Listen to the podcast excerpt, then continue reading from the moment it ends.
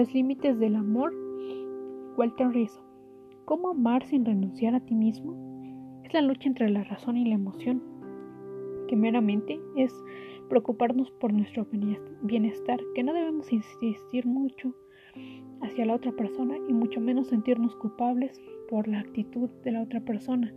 Estar conscientes de que nosotros no debemos de sentir culpa por algo que nosotros no hacemos, mucho menos complacer a alguien más, tenderle todos los sentimientos a manos llenas.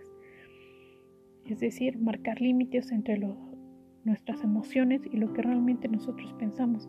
Es amar con el cerebro, no con el corazón, para no dejarnos guiar y que estos aún en un futuro nos dañen, ¿no? que simplemente pongamos como prioridad a alguien más. Es amar de manera inteligente y completa más que nada. Es en, una pareja, en una relación se debe de formar el afecto, pero un afecto positivo, más no negativo, que esto daña tanto nuestra autoestima, que nos haga sentir siempre culpables de todo. Buscar estrategias cuando hay problemas de pareja, de buscar una forma de solucionarlos, al igual que tenerle paciencia a esa persona, estar conscientes de que no todo el tiempo van a estar con nosotros y que si, si nosotros simplemente o esa persona no se siente a gusto con nosotros, no, tiene que ser a la fuerza, no tiene que ser forzado para que esto no llegue a otras prioridades. Y el amor de pareja condicionando a los límites más que nada éticos. Jamás se debe de perder la ética en una relación, ya que si esto pasa, es por eso que sucede el maltrato, tanto verbal, físico, y al igual que meramente esto igual es dejarse llevar por los sentimientos y no ver lo que realmente está pasando, que si muchas veces las personas dicen que hagan lo que hagan, te eh, seguirán amando de igual manera de la misma manera que te amaron siempre.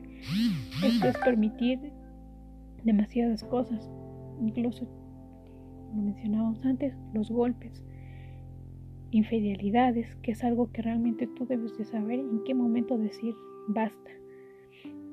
Es amar, sí, a esa persona, pero simplemente igual no va a ser todo el tiempo que vas a estar para ella, ni, ni que todo lo que haga va a ser perfecto, porque realmente no es así.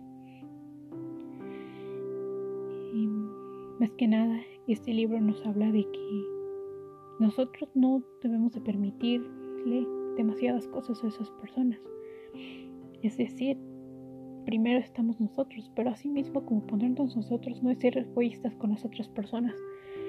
Que decirles que pues no por tener una autoestima alta, no por tener amor propio ah, suficiente vamos a hacer sentir mal a las otras personas. Es tratar de crecer como parejas pero asimismo no permitir demasiadas cosas, poner nosotros mismos nuestros límites, decir, sí, es cierto, amo a una persona, pero no por eso voy a permitir todo lo que quiera hacer la otra. Si algo no te gusta, si algo simplemente no te sientes cómoda, no hay por qué hacerlo, al igual que si comienzan con maltratos, es decir, ponerle un, un límite, porque si nosotros simplemente decidimos que no, ay, que esa persona lo hace por amor, vamos a llegar a permitir demasiadas cosas, incluso llegando a veces hasta la muerte.